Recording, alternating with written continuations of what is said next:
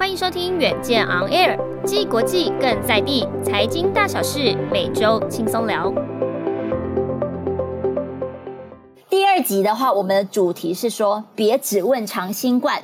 关于新冠后遗症，那些你不知道的 points 是什么？那在这一集当中，我们也会跟大家聊到说，Miss C 哈，对儿童的 Miss C 跟对成人的 Miss A 到底是什么？我们也请这个医师来帮我们呃分辨一下其中的一个定义啊哈。我们再次欢迎江冠宇江医师。Hello Hello，大家好，我江冠医师。那首先我们就有提到说哈。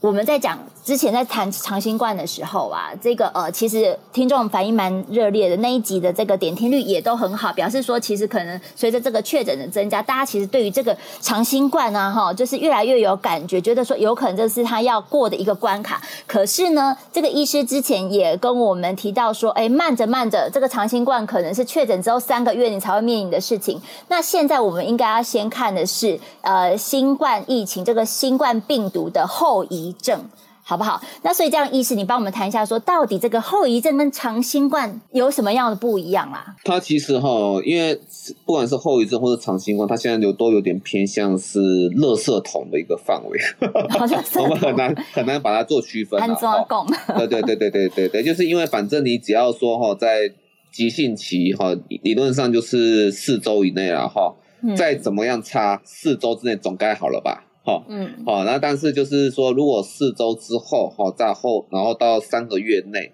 好，你还是有一些残留的症状，那管你是原本的慢性病变得控制的更差，或是说你的生活功能哈有减退，你需要复健哈，那这个就称为后遗症。在三个月后，我们是界定在三个月，可是通常长新冠是那个全，就是说发病之后的六个月后到九个月啦，哈，比较容易发生，然后持续时间要两个月以上。那在我们这样定义操作型定义，就是说三个月之后，你还有这些症状，也太久了吧？嗯，好，或者是说那个呃三个月之后，然后才新发生全新的一个症状出来，那我们才认为说那个叫做长新冠 （long COVID），叫长期慢性新冠长期慢性症候群。那但是哦，因为我们在医疗上哈有个 post acute 的的观念哈，就是我想让君如果说在医疗系统的话哈，经常听过说那急性后期的照照顾。这个其实，在台湾是一个议题啊，就是说，呃，这个老老人家在急性期治疗好了，可是总不能够说他就身体虚弱就年复健等等，就让他住院住三个月吧，不能这样子吧，对不对？所以他就需要一个急性后期照护的一个单位。那但是台湾没有这样的单位哈，那所以台湾可能就是在养老院或在居家照护的时候，可能要请治疗师到他的家里或到安养院来做协助这一块。嗯，好，所以急性后期照顾哈。就是看病人有没有一些呢遗留的问题，他不容易好，那我们就是把这一块把它好好的去把它做复健，或者说把它做好那个妥善的照顾啊，伤口啦，哦，伤口。所以就是说，你发病之后的一个之呃发病一个月之后，然后到三个月之内的这样一个呃期间，我们就称为这个急性后遗症啊哈。就通常我们也不能够再继续，就是你已经发病一个月了，我我没有办法再让你去住在医院了。其实并不是这么的尖锐，说啊，那个医院不能够，医院医院时间到了不能够不，并不是这样子，而是说病程哈，我们讲一个病程，好像我们年轻人住院急性期结束了，胆囊炎或是阑尾炎，对，结束了出院就是慢慢生龙活活虎嘛，哈，就是可能出院就什么事情都没有，哈。但是如果说是那种老老人家哈，他的那个急性出院后，他就真的没有事情了吗？不是嘛，哈，所以还有一段时间让他要做恢复的过程。那即便我刚刚讲那些开刀，其实你出院也也不太可能生龙活虎啊。可是那年轻人是比较属于能够说出院的话，能够自己照顾自己的状态。可是如果老年人就比较没有办法，哈。对。所以说，通常在呃比较高龄的人呢，在急性后期照顾后期需求就会比较大。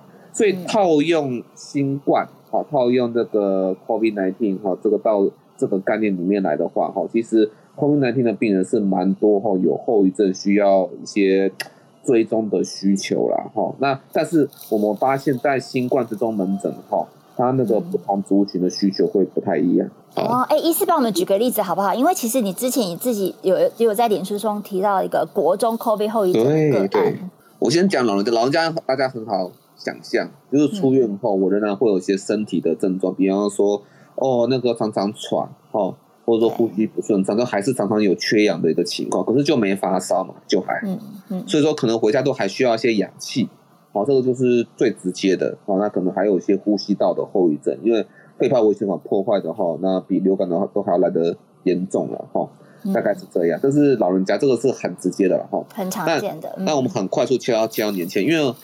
我那个去跟主任的那个呃新冠追踪门诊，这个原本是要就是要拿来追踪长新冠。不过在去年的时候，那个万华区疫情累积的人不够多，所以而且台湾人又比较会忍哦，所以好像我们这边都追不太追不太太到长新冠那个案例哈。但是事实上，我们现在规定就是说哈，那真的民众觉得自己有需求，好，所以不只是住院回来追踪，你就民众自己觉得有需求，居家隔离后哈，觉得自己乖乖的，还是可以来我们这种追踪门诊看哈。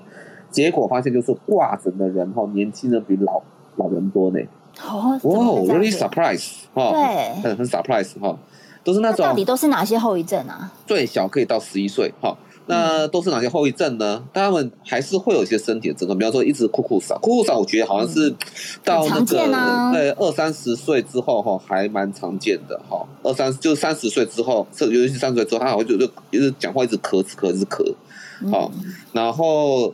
但是哈，有一个就是每个年龄层都会有，就是第一个哈疲劳，然后第二个就是他的那个工作上的表现哦开始变得很差，就金鱼脑啦，就是走了三步，对，走上对对常常忘，就是走三步就忘记我在做做什么，哎，我要去哪里。嗯，嗯，嗯，这个有点可怕。我开车开到对，哎，我要去哪里？这不就是脑雾吗？意思，你上次有提到的，啊，就是就是三不五时断片那种感觉。呃，脑雾可能就是可能就连认知功能都出现问题。我觉得，可是这些人的对话，我觉得认知功能好像是还好，他的逻辑判断是只是记忆上面可能就比较记容易。就是说，呃，脑雾，我觉得我脑雾哈，他那个情境比较像是说我有些功能我反而没有了，就是说那种可能数学解题我解不出来了，哦、那个就比较像是脑雾了哈。但是如果说是这些这些国中生，还有说职场工作的年轻人哈，他们。遇到事情，然后解决的办法，哈，其实这个能力还是有，但是哈，问题就在于说学生或者说工作职场上，他们要求是业绩，学生是要求成绩嘛，哈，他们就要一直不断去学新东西啊，像职场的菜鸟，他也是要学啊，嗯，国中生、高中生，他们也是一直不断要学啊，就是要学新东西的时候，他们最需要的专注力和记忆力没有了。哦，哎，这很严重哎。其实很严重了哈，就是虽然说整体看起来没有像我们说那个在 long covid 的，或是说有些在后遗症期期间比较严重的脑，我们所说的脑雾哈那么的严重，看起来跟正常人一样，讲话很清楚。他们因为生活压力比较大，他们还他们在工作在学校还是要学新新东西吧？哦，可这个能力这个时候反而缺乏了。那学学生来说还会影响到他的成绩，然后对。那个工作工作的人还会影响到到他们的考绩这样子哈，嗯，对他们来对他们来说，其实挫折感都相当的大。对，就看起来好像只是说呃注意力不集中，或者是偶尔健忘，但是它影响性是大的。影响性是大的，对，所以我分享那位国中案例，他是来后他是满脸惊恐哦，他满脸惊恐，哦，他是被他他说他被他自己给吓到了，嗯哼哼。哦，他是他怎样？以前都考第一名，是不是？现在都已经那个 十以后，哎、欸欸，最后一名吗？我，我跟你讲，你你不要小看那种心理压力。如果你真的是曾经班上第一名哈，你掉到。十名以后那种那种压力，OK OK。如果你真的真的真真的曾经有那种曾曾经那种，对，在国中在国中生的这个小宇宙里面，他可能就是一部分就崩解了，确实蛮严重的。对，哦好，我们不要掀起我们国中不愉快的回忆了。好好好好好，OK。好好 好，就是。就是哈，他就是在学习上的自信会因为这些能力的打折，遭受到一些挫折啦。哈、嗯。嗯，那你说的这个学生在填表的时候还好，他的那个自杀那一栏是填说没有受到任何的影响，他不会有自杀的意图。嗯。哦，可是他居然，我最压抑的是，我我给他填说，你是不是觉得那个不如其他人？他填所有的零到五分里面得最严重五分。哦，他真的觉得自己不如人，所以这是自信心的打击。自信心打击太太大了，哎、嗯欸，对，所以好，我觉得这样的情况如果影响到，然后又预期，因为大家国外的文献或国外的临床经验，预期都恢复期至少要半年吧，哈。嗯嗯嗯。我我觉得那个最最短了哈，最短说半年，然后到比较长的，像 WHO 说恢复要一点五年，我虽然我不知道我不知道 WHO 那是怎怎么来的，嘿。但是如果说是这么长的一个时间，然后。你说用什么推荐甄选？说需要看学期成绩这样子哈？对，一个学期就没有啦。一个学期当就没有啦？那你、哦、那你干嘛冤枉？就是因为你这是你这是病理性的，好，也这段期间也不可逆，不会说你透过更多的努力就把这个明天就好了，不会这么快。对，不会嘛？不会啊，哈。所以这个时候要把亚洲家长的观念把它抛掉，他不是懒。嗯他也不是说哦，用更多的努力就可以把这个缺口给填平，不是，他需要的是休息。嗯嗯嗯。所以我认为你干脆就休学学习，不要影响到你的成绩，这个比较重要。哦，OK，就是容许自己有一个空窗期了哈，就是家长跟学生本身自己都要有这个心理准备。对，没有错，因为哈，在那个。在那个学龄哈，在那个校园哈，其实大家都都感受过啊，大家要一起做读书报告啊，哈，然后上课也会难免，然后亚洲也会比成绩啊，哈，你那种反应突然变变得很弱，哈，都跟不上，那个其实对学生的心理的影响是很大的啦，哦，我不知道别国怎么处理，嗯，哦，那我别国可能就是别国问题，可能就是因为他们之前一直处于停课，所以他们一直拼命想要恢复上上学的这样的感觉。哦，虽然说小朋友也会遇到相同的问题，可是他们真的是停课停太久了哈。可是我们这边不一样，我们是第一次遭受到这样的一个状况了哈。嗯，那所以需要社会一起调试嘛。那意思，那所以如果我是家长，或者是说，哎，这个呃，这个我是我是学生本人，我就会问啊，就是好，那我愿意可能就是花半年的时间哦，我慢慢来恢复。可是在这个半年当中，我除了休息之外，我还需要做什么？然后让我这整整个的愈后会比较快速或者是良好吗？哦，不用不用不用不用，你就好好吃好好睡哦。我就放空吗？放空半年？对，讲到睡觉哦，嗯、我觉得要花点时间在睡上面，因为那个学学生哈，其实跟很多来的那些年轻人全部都一样，每个全部都一样。张军，你平常睡几个小时？就正常人的话，应该就七到八小时啊，对吧？好幸福，我都睡六小时而已。好，哎呦，你不，因为你不是正常人呐、你神人嘛。是 是是，嗯、啊，那位学生哈，那还有跟所有人来者那些全部都一样，很奇怪，全部都只有二到三小小时而已。哦天哪，他是睡不着是不是？每天呢，对，哦、睡一下就醒来了，睡一下就就醒来了哈。哦哦哦，然后。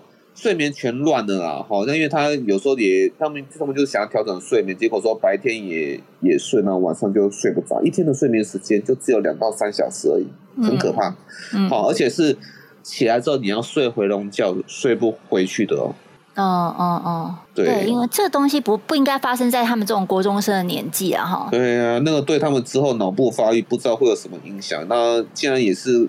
新面对的问题，所以也没有相关的研究报告出来哈。那这样有没有什么建议啊？就是我，我觉得啦，就是当然遇到这种睡眠问题，一定是要依靠药物了。我看是。免不了，因为我看我们主任哈是先先给他一个心理咨商，是想说先不要马上给他用药。可是我觉得，如果说都已经影响到睡眠，那应该是必须要用到药物了啦。哦，就是强迫他身体需要休息，是不是？对对对，因为其他的那些三十岁的人哈，都已经用到药物去了啦。嗯、所以这个国中生应该也免不了要用到药物哈。那我觉得药物只是辅助去保养你的大脑，所以我觉得用药没有错。好，那。基本上这一年，我觉得最重要要专心，就是把自己的那个呃病理性的睡眠减少，把它调整回回来，就是在努力这一块就好了，其他什么都不要想。对，嗯，我们说休息就是休息，不要不要再说哇，吃个维他命会不会更好？然后呢，那那找什么食补会不会好？不要做这样的事情了，好好休休息啦。对，我们就坦然面对。对对对对对。嗯，不需要太积极的处理，因为他的病程就是大概是这样子嘛。你好好决定说，你现在休学，你就是最积极的 处理了啦。懂懂懂，就是一个重要决定。所以这个就是呃，医师说的，就是为什么我们这个社会一定要特别去面对这个。COVID 后遗症的一个很大的意义啦，哈，就是说你要调整说，哦，你就是必须要做这个决定，去好好休息。那除了这个之外，哈，就是呃，其实医师最近也一直在呃讨论，就是 Miss C 跟 Miss A 这件事情，包括说我们发的文章，你知道医师也很热血，就是我们就是讨论 Miss A 的这个文章里面，他还帮我们这个这下面这个留言补充这样哈。那但是这个最近最热议这个 Miss C 对于儿童的这样的一 Miss A 是对成人的，究竟是什么？因为医师跟我们提醒说，它既不是新冠后遗症。啊，也不是长新冠哦，那它到底要归类在哪一个范畴里面？OK，它这个是比较像是说哈，就是嗯，我们身体哈面对那个全新的病人哈，都会产生免疫力嘛，因为我们等于是学学习嘛哈，面对那个不是说全新的病都是在学习，但是哈，对于说有一些免疫力哈不是很成熟的人呐哈，这有时候可能还牵涉到说是比较。年轻的成人啊，哈，因为免那个免疫系统它不成熟，所以它出来的那些哈抗体啊，或是那个免疫的激素哈，会反过来攻击我们自己的身体。嗯，我就是被自己给集成了哈。这个其实 MIS 就是 Multiple Inflammatory Syndrome 嘛，哈，就是多发炎症，啊，多重发炎症啊，哈。嗯，哦，那你抽血就会看起来哇，好像全身都在烧一样，哦，哇，那什么肝衰竭啦、肾衰竭啦、心衰竭啦，然后那个发炎指数好高啊，CRP 飙高啊，怎么样的，然后，嗯，然后白血球超高这样子，可是都是其实都是在自己攻击自己而已啦。那当然 C 就是那个 children 嘛，哈，那 A 就是 adult，因为 A 的对对对，就就就是成人的意思。我看美国好像不知道是二十一岁在。还是怎怎么样？不过这个没有关系，因为其实概念是一样的哈。嗯嗯。免那个 MIS 其实都是免疫，因为说免疫哈还没有发育成熟，所以它过度哈，有些在急性期之后，它有一些自体免疫的情况，把自己身体后的某些呃成分哈辨识为敌人，就开始不断的去攻击，而且会呈现全身就是烽火。全身呈现烽火连天的一个状况，所以就它嗯，就是身体各个器官都有可能有产生这个严重发炎的反应啊。对，可是它不是急性期发发生的哦，哦，不是哦，不是在染疫时候发生，它是在染疫哈之后，哈发病之后，哦二小朋友是二到六周，我看成人他有定到二到十三周了，我有看到这样子，可是这个没关系哦，OK, okay. 它是那个啊，反正就是你在痊愈之后，反而发生了这个最不该发生，而且烽火连天的一个全身烽火连天，所以它也算是急性后遗症哦。急性后遗症，嗯，有一点点这种味道的，我觉得不能算，还是不能用后遗症来称它。不能，不能，不可以，不可以，因为我觉得后遗症是那种后啊，那个这个一破坏之后，我们有一些残局要收拾，这个叫后遗症，对，残局啦，哈，好，那但是那个这个。多发炎症哈，它是训练出来的小兵突然恶魔化了哈，开始打打打自己了。对对对对对对，对对对对对，哦，大概是一个这样的状况了哈。那我们直接切入，就是说，在不管是小朋友还是成人，其实症状哦还是很像的。好，只是成人，当然因为他是成人的，成人还发生这种情况，但会更加的复杂了哈。哦哦，美国那个美国是从十九岁开始算哦，美国是十九岁嘛哈。然后我看他举的例子是。一个二十一岁的案例啦，哈，不过没有关系，反正都是偏年轻的成人，所以到四十岁，我觉得应该不太可能。嗯，那就是说这些人呢，就是那种你因为全身严重发炎嘛，哈，所以除了说高烧之外，高烧要超过那个两三天以上，哈，那我看定义小朋友定义是三天啦，哈，但是你其实你超过一天，你就要警觉了，哈，那种退烧退退不下来的。然后接下来就是哈，有眼结膜充血。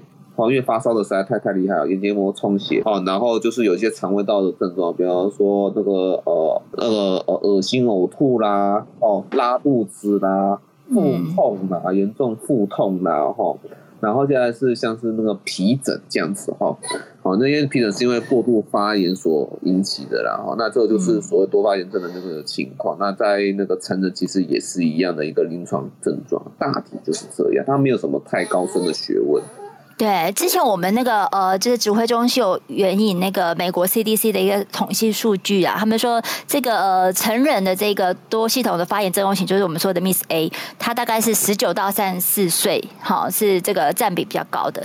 那那个 Miss C 的话，刚才医师讲的，它其实是在大概六到十二岁比较多一点啊。那但是它它的症状，所以成人跟这个呃成人跟小孩子其实都蛮类似的吧？哈，就是说多重的这个器官的这个发炎。的反应。那但是呢，就是说是不是小朋友的部分呢、啊，超过三分之一听说会并发休克？这个对对对我们提醒这个这个这个必必须要讲哈。那个 MIS 最大的一个特征呢，哈，就是会会有休克的一个情况，会有、嗯、会有一点点像是败血症这样子。因为全身那个严重的一个发炎的状况哈，带来就是说细胞激素风暴，然后造成说它全身会攻击到那个脑干嘛哈，那、嗯、所以说那个脑脑干有时候在控制那个体温呐，还有说控制血压的部分会全部都失调，所以小朋友这个时候他就会呃，本来是感染的时候会休克嘛，他变成说哦，好像被自己击成也会休克的这样的嗯状况，就是休克就是血压低的意思啦，血压一低哈。然后那个呃，你周边的血液灌流就会不足，血液灌流不足就是代表说都都会缺氧，就呈现一个那个呃全身休克缺氧的一个状态啦哈，大概是这样。但但是我还是要呼吁啊，虽然我们今天有谈到 MISA 和 Adult，但事实上 MISA 的机会是比小朋友少很多的，为什么？好、嗯，因为 MIS-A 刚刚那个让君有讲哈，就是十九岁以上，那跟十九岁以上就是其实我们是比较早去试打疫苗，比较早试打疫苗的哈，而且嗯，大部分的人哈，他的免疫力到了十八岁应该都已经差不多完全成熟，其实到十五岁以上就差不多要成熟了，然后嗯，好，那所以那个成人真的发生 MIS-A 哈，其实是要谨慎的去诊断。当然，所有的那个专家也是有呼吁说，哈，那 MIS 系列，包括 MIS-C、MIS-A，哈，都一定要跟急性期发生的重症做区别。重症不会有休克的情况，好，不会。重症就是呼吸道嘛，哈，或者那个呃小朋友哈，可能是嗯，也许就是发烧，可是不会有休克的一个状况。小朋友如果说是有脑炎，那是发生在急性期哦，哦，那种零到四岁的那个脑炎，就是发生在急性期哦。哦，不是在后面的那个什么二到六周，不，不是哦，所以那个症状其实还是要做区分的哈。重症跟因为后来自己免疫发生的那个呃 MIS 系列哈，那是要分分开来的，大概是这样。那成年人其实要谨慎诊断，因为成年人他是有打疫苗，好，那小朋友可能。好，那那个呃，有些像我们台湾就是疫苗才刚刚开开始打，然后零到四岁还在决定说要不要打这样子哈。嗯、那会不会不知道说是不是追加剂哈？那呃也不是也不是追加剂的问题，就基本上 MIS 这种东西啊，你只要有打过一针哦，你的那个机会发生机会就会降低百分之九十七。好，好，那所以就是小朋友赶快把疫苗打完，这个也是蛮重要的啦。哦，是，所以是疫苗可以这个有显著的效果，预防的效果，就是免疫调节剂呀。对啊，对，刚才这第一集的时候，就上一集的时候，医师有提到的这个，如果不清楚，可以再回去，再回去复习一下。好，那所以这个呃，所以就 Miss A 跟 Miss C，其实呃，这样听起来，呃，医师会觉得说，因为它的这个发生的这个几率不会算太高，而且就是疫苗是可以有效预防，所以还还好是吗？就是说，在台湾来说，不用太担心。我觉得只要大家赶快把小朋友的疫苗给打完，就不用太担心。我一直觉得小朋友其实比较担心的是，要担心的是脑炎呐。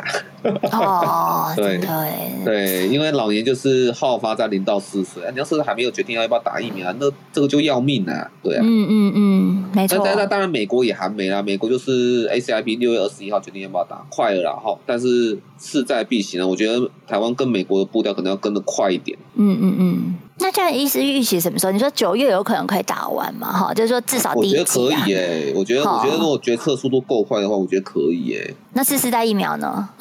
次世代疫苗，对。呃，我我我我就希望尽快。我我可是我觉得台湾对次世代疫苗的问题就是，我们到底有没有能力抢抢得到？我觉得到就算到九月了，我们都还是抢不到哦。因为莫德纳他们第一批出来，一定是像美国、英国那些超级强国就在那边抢嘛。我们抢得过他们吗？哦，这个这个就是呃，要回到说我们像去年哈，那 AZ 疫苗那时候还抢得要抢抢不到的那些问题的话，又问题又重新回回来一次。对，嗯嗯嗯，这要跟这个全球疫苗的供需啊哈有关系啊，因为它其实它现在研发进度应该已经。就是次世代疫苗是 OK 的哈，只是进入一个量产这个供应的阶段这样。一一次帮我们讲一下哈，你最近呢？你最近这个专责病房的状况？病房哦，专责病房就是慢慢在收了啦哈，就是北部的，真的吗？真的收了吗？过去了，对，嗯、我可以跟大家讲，北部疫情我觉得超多，就是我们这边哈，慢慢专责病房在缩编然后，然后有些病房就是有些剩下的病人都是那种状况不太好的。好，那其他你说在新进来的病人其实都比较偏少，因为我们重症病房大部分的来源都是安养院的集体感染。安养院如果说现在都已经控制住的话，其实我们医疗量能就已经守住了啦。那其他一些零星的感染，因为都是一般民众，一般民众其实要重症也也不容易啦，哈。嗯，所以说一般民众没有危险因子，基本上是不会住到专责病房来的。所以我们现在看起来整整个就还好。然后在筛检站感觉也没什么人了啦。那只是说中南部的朋友可能会比较需要小小心一点的哈，就是现在是中南部朋友们的重症和死亡潮。好，我们的死亡潮已经。过过去哦，一倍就是落后指标啦，就是反映之前状况啊。对对对对对，那像中南部大概在撑一段时间之后，嗯、我们的台湾就等等的整体下滑啦。可是我我我还是觉得是是这样，因为这这一次哈，我们去适应这个新冠病毒，其实中间发生了不少的事情哈。嗯、那很想就是说，我觉得其实大，我就我我是觉得说，其实哈，那当我们的那个执政官员还是真的有做到超前部署啦。哈。那但是。嗯可能有些东西，如果我们没有去注意，或者说我们之前没有经验，当然就不会有超前部署的情况。比方说像视讯诊，哦，那那个系统有点纷乱，然后塞车的问题，然后或者筛检站之乱呐，哈，没有做绿色通道，没有没有做分流，或者是说那个像接接线生之乱，哈，那就就很不幸出现像 N N 八的那个事件呐，哈，嗯，哦，对，那我觉得这些其实呃，嗯。我想想看，我该怎么说？应该就是，我觉得是一个事情哈，它发生了，大家也都不是故意的，那个没有关系，就是事情又让它过去。可是过去之后，我们碰过的东西，不要让它白白痛过。怎么说？就是说，下一次如果真的有大魔王又再来，那我们还会再被这些东西给打乱吗？我们会又会再发生说哈，那个居格在家人都等了十天都等不到居格单嘛？然后。那再来一次的话，那我们又要为了这个呃新来的大魔王，又要再再度医疗降载嘛？哦，那其实这一次我们还是发生了医疗降载。老老实说，因为你把内科医师全部都班表都重排，然后说内科医师都下去轮那个专责病房，这个就是降载了啦。哦，那门诊全部都停了，那我们下次还会再来一次吗？哦，能做更好的一点的准备。然后台湾的通讯诊疗能不能就因为这一次的事件可以更加的进步。有有有，哦、这个其实那个医师之前也呼吁过很多次了哈。对，就是我觉得凡痛过的哦，不要让它白白痛过，我觉得这样子就有进步了。对，对，不要，真的是不要浪费这个危机啊。那呃，就是有，如果你想了解更多的细节的话，请大家每搜锁定远见 On Air，然后继续帮我们刷五星的评价，那让更多人知道我们在这里陪你轻松聊财经、产业、国际大小事了。今天谢谢江医师，谢谢大家。